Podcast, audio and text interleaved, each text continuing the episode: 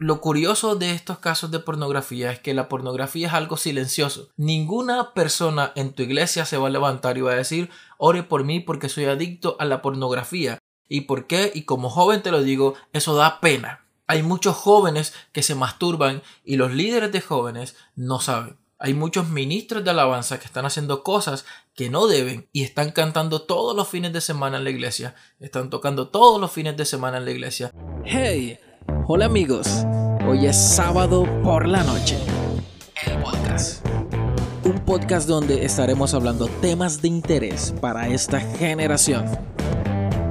Bienvenidos. El 68% de hombres que asisten a las iglesias ven pornografía.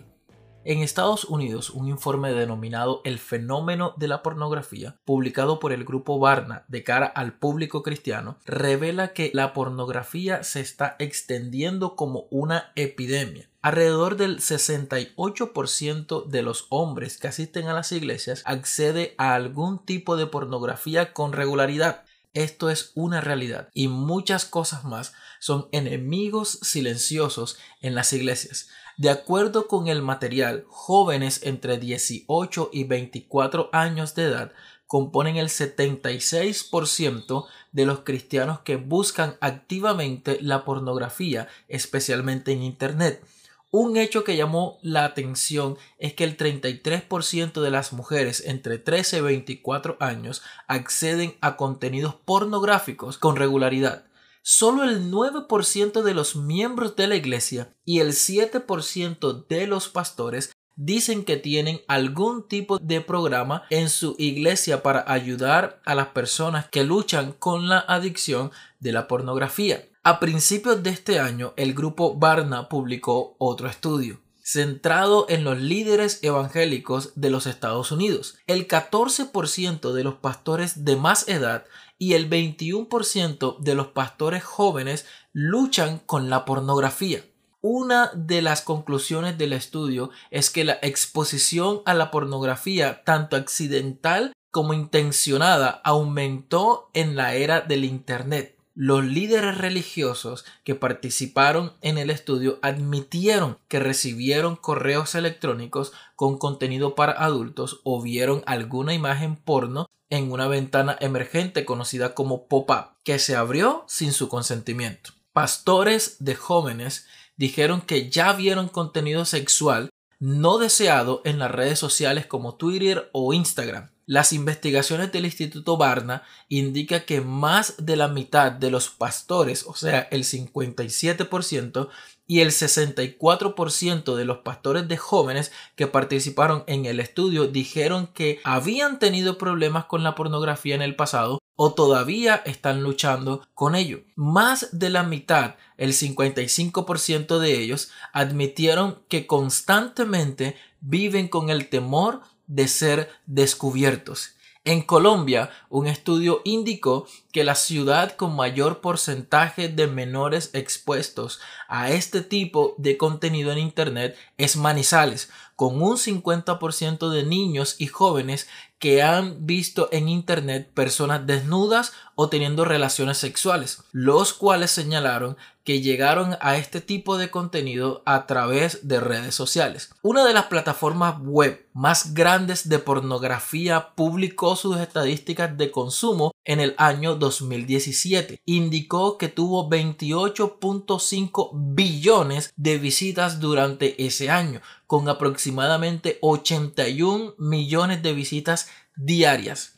Mary Leiden, psicoterapeuta de la Universidad de Pensilvania, expone que la pornografía es la primera sustancia adictiva de la cual es imposible desintoxicarse, porque las imágenes quedan grabadas en la memoria. Por otra parte, el estudio Estilos de vida de los jóvenes y las necesidades de educación sexual, realizado por el Instituto de la Familia en el 2014 con 9.500 adolescentes entre los 14 y los 17 años en toda Colombia, evidenció que los jóvenes prefieren que fueran sus padres quienes les hablaran sobre la afectividad y la sexualidad. Pero esto no sucede en la mayoría de los casos, por lo que sus amigos e Internet se convierten en sus principales fuentes de información sobre estos relevantes temas. ¿Qué tiene de malo ver pornografía? La pornografía genera dependencia por todo lo que ocurre en nuestro organismo.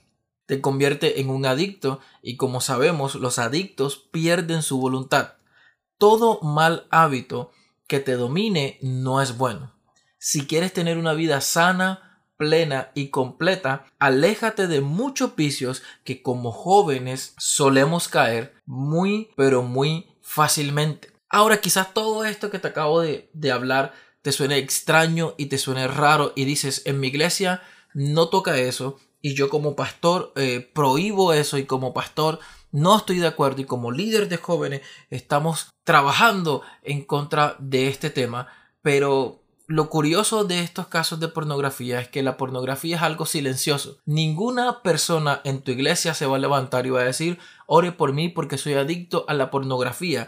¿Y por qué? Y como joven te lo digo, eso da pena. Hay muchos jóvenes que se masturban y los líderes de jóvenes no saben. Hay muchos ministros de alabanza que están haciendo cosas que no deben y están cantando todos los fines de semana en la iglesia, están tocando todos los fines de semana en la iglesia, porque es una lucha que tienen, pero como no somos tan abiertos y no nos hemos quitado los tabús para poder hablar de cosas contundentes con nuestros jóvenes, con esta generación, permitimos esa clase de comportamientos en lo secreto permitimos que jóvenes que no están sanos interiormente o que tienen luchas y siguen haciendo cosas, no digo que esté bueno, que esté malo, pero siguen haciendo cosas dentro de la iglesia, pero nadie sabe lo que está haciendo en los secretos, nadie sabe lo que hace cuando nadie lo ve, nadie sabe lo que hace chateando por WhatsApp, nadie sabe lo que está haciendo en las redes sociales, nadie sabe lo que está haciendo en internet. Y ahorita mismo la pornografía está en cualquier lado.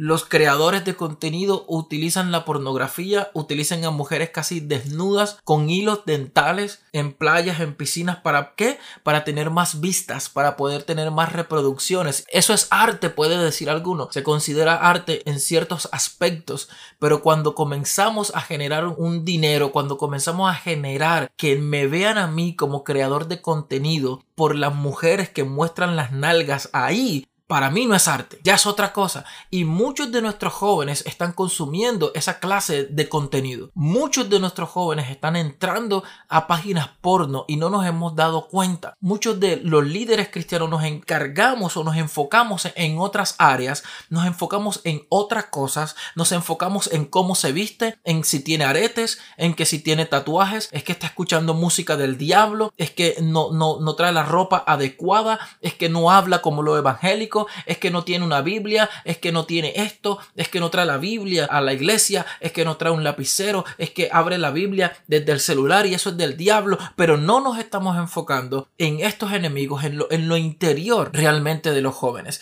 ¿Qué está pasando en la juventud de hoy en día? ¿Por qué muchos se retiran de la iglesia? Porque tienen luchas y se consideran impuros, se consideran inmundos y se consideran que no están al nivel de otras personas en el ministerio para poder continuar dentro de la iglesia.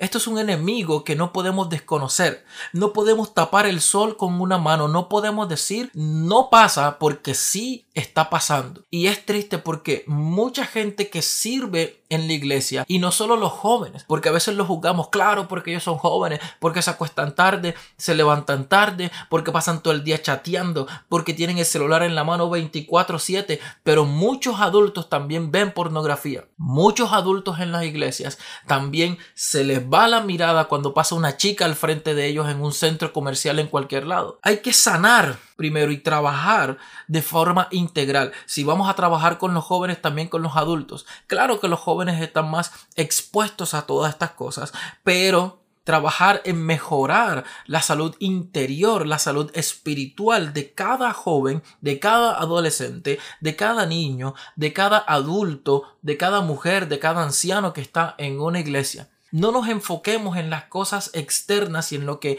eh, nuestra mirada dice que está mal, cuando muchas cosas interiores en los jóvenes y en las iglesias en general es también no vengo a juzgar las iglesias ni a los pastores, simplemente vengo a abrir los ojos de que hay situaciones que si no las sabemos controlar se nos pueden salir de las manos. No es algo extraño, no es algo ajeno a la juventud, es algo real y como tal debemos atacarlo, como tal debemos enfrentarlo y como tal debemos brindarle todo nuestro apoyo a esta juventud que está creciendo con un anhelo de servir adiós. Buenas noches y bendiciones.